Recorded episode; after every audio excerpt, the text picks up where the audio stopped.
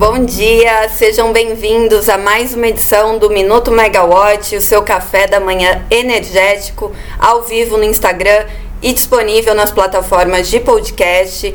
Nesta quarta-feira, 14 de junho, vocês ficam comigo, Natália Bezutti, em mais uma dose diária aí, cheia de notícias e a nossa agenda está bem cheia, mas é importante a gente lembrar do que aconteceu ontem, né, da pauta do dia, que foi o Dia do Perdão. Também teve a MP da, do Minha Casa Minha Vida, prevendo questões aí para micro e mini geração distribuída e apro aprovada nos últimos minutos do segundo tempo do Senado. Bom dia, Fabi. É, também tem é, hoje uma agenda bem cheia, né? Assim como ontem, tem webinar de armazenamento de energia, também tem é, reunião do CMSE, é, audiências na Câmara, no Senado, então tem muita coisa para a gente falar. Mas vamos começar por ontem, pelo assunto de terça-feira, né? Que foi o dia do perdão. O diretor Elvio Guerra acabou tirando o processo de pauta após 10 sustentações orais. Foi mais ou menos o que ele tinha feito no, no marco né, da regulamentação do marco legal da geração distribuída, que também contou com bastante sustentação oral de empresas e associa associações, foram cerca de 20 né, naquela época.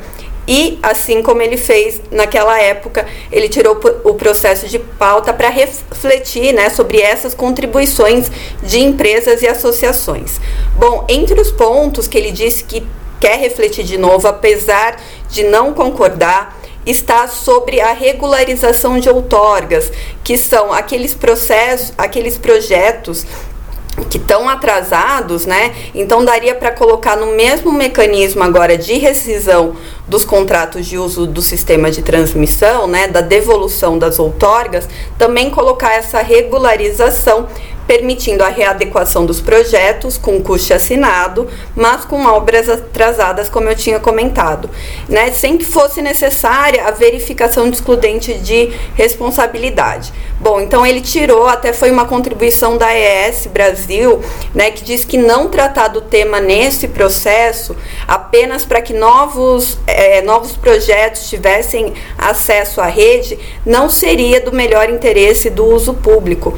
Então, é, de interesse público. Então, ele colocou é, esse ponto também para ser refletido. E a gente conversou com a Bessolar ontem, o Ricardo Barros, né, que é vice-presidente de geração centralizada da Bessolar.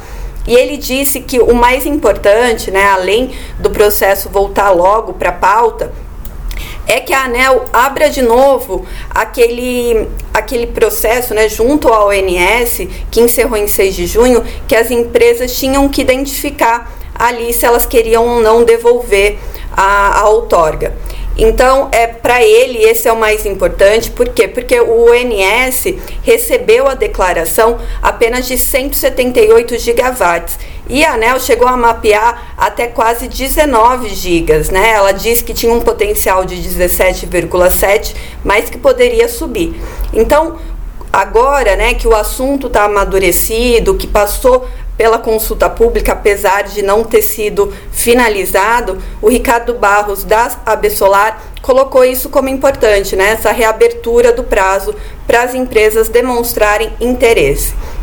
Além disso, ele coloca como importante, né, ele falou para gente, que é a questão do leilão de margem, um, uma questão já sinalizada também pela ANEL e para o Ministério de Minas e Energia.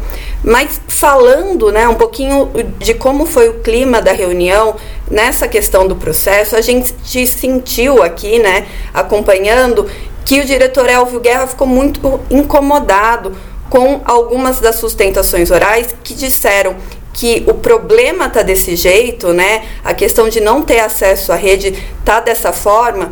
Por quê? Porque a ANEL colocou um prazo final para que as empresas conseguissem subsídios, né, a chamada corrida do ouro. Então, algumas das sustentações orais transferiram esse problema para a ANEL e o Elvio Guerra ficou muito incomodado, disse que essa foi um, esse foi um problema provocado pelas próprias empresas que queriam apenas manter os descontos, mesmo sabendo que os projetos não teriam viabilidade.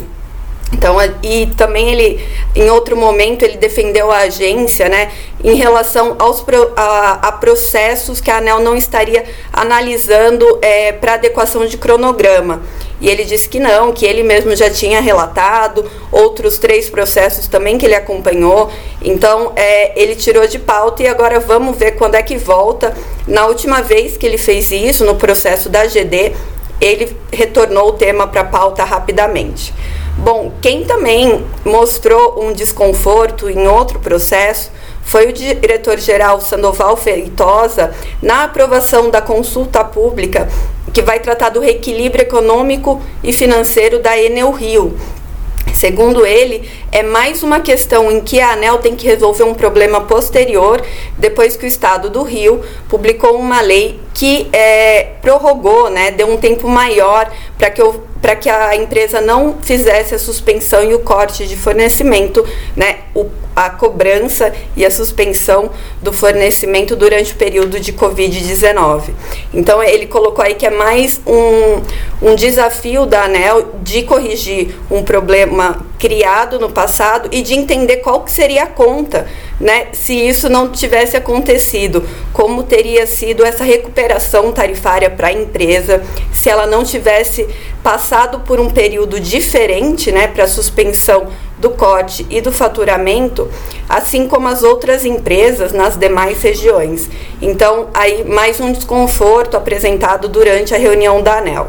Inclusive, hoje, a Comissão de Minas e Energia da Câmara dos Deputados tem 15 requerimentos para serem deliberados, né, aprovados ou não.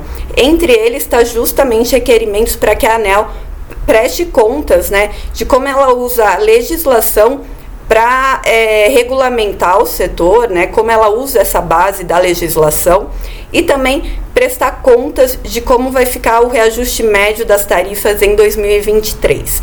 Então tem já esse movimento por aí e falando né, da Câmara dos Deputados que aprovou na semana passada o texto da, do Minha Casa Minha Vida da MP Ontem o Senado aprovou no finalzinho do prazo, porque a MP ia perder a validade hoje, né, quarta-feira. Então, ontem no fim do dia o Senado aprovou a MP e entre a, as questões né, da regulamentação do, do acesso a, a, esses empreendimentos, né, questões de financiamento, tributos, também está a previsão das distribuidoras, né, fornecerem todo o acesso da rede até a infraestrutura da casa para esses empreendimentos, além de que elas têm. É, a, essas casas, essas construções vão poder contar com financiamento né, de fundos setoriais para instalar micro e mini geração distribuída. A distribuidora, pelo texto aprovado, também fica obrigada a cobrar o excedente dessas construções, ou então órgãos públicos podem co comprar esse excedente é, que não for consumido pelas construções. Vamos ver como é que o Lula aprova o texto, já que agora passou pela Câmara, pelo Congresso, seguiu para a sanção presidencial. Falando agora de um queridinho do setor, né, para esse momento, o hidrogênio verde, que é o, o assunto popular, a gente falou ontem, né, da intenção de financiamento aí do, da União Europeia de, de 2 bilhões de euros para o Brasil produzir, apoiar a produção de hidrogênio verde. Ontem, a Comissão de Transição Energética e Produção de Hidrogênio da Câmara aprovou o seu plano de trabalho com a previsão de criar um marco legal, né, um relatório aí que vão contar com 12 audiências públicas durante o ano, além de visitas a algumas é, regiões. Nesse plano, ela quer ela espera ter um texto final para a criação de um marco regulatório até novembro que promova segurança jurídica, desenvolvimento de projetos voltados à transição energética, inclusive, né, até pelo nome da comissão ao hidrogênio verde. Ontem também aconteceu a primeira reunião do Comitê Gestor do Plano Nacional do Hidrogênio Verde e foram 656 contribuições debatidas ali pelo comitê que on, que conta com 11 ministérios, né, é, ali no, na sua composição. Foram 656 contribuições à consulta pública do plano trienal, mais calma que não foi tudo isso, né, de associações e empresas que contribuíram. Foram 56 é, entidades que contribuíram, sendo que 73% delas é relacionada ao setor privado. Então, nesse rol de contribuições, dada a representatividade do setor privado, agora o comitê gestor pretende apresentar em julho, né, numa reunião que também vai contar com o setor privado, quais são os planos aí de construção de um projeto de lei, desenvolvimento da cadeia de fornecimento e também de pesquisa. Então, Júlio já já está aí, a gente descobre como é que vai ser essa apresentação para o setor privado do Comitê Gestor do Plano Nacional de Hidrogênio.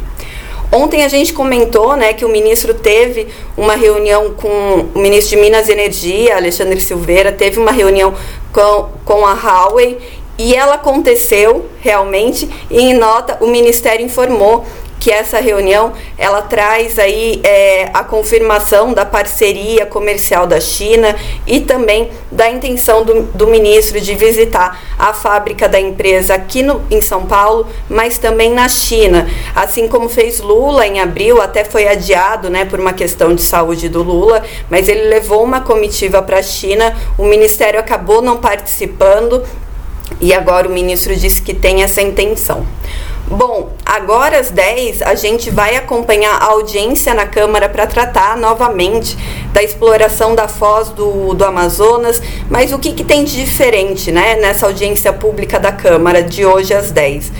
Tem bastante representante, está bem diversificado ali o, o hall de convidados.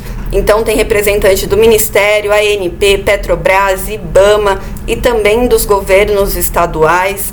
Também tem hoje o webinar de armazenamento da ANEL às 10, às 11 a, Frente Parlamentar de Recursos Naturais e Energia também realiza sua terceira reunião para debater o hidrogênio como fonte de energia.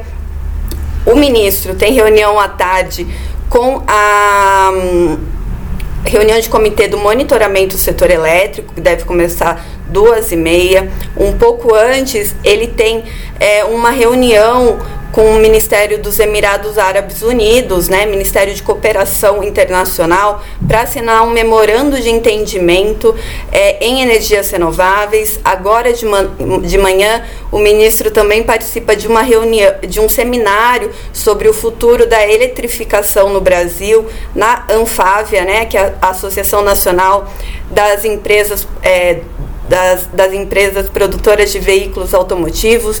Então vamos ver também o que, que vem de tudo, o que, que vem disso, né, para a gente acompanhar na Megawatt. Mas você fica ligado, fica por dentro, acompanhando o nosso site. Por hoje é só. Até amanhã. Tchau, tchau.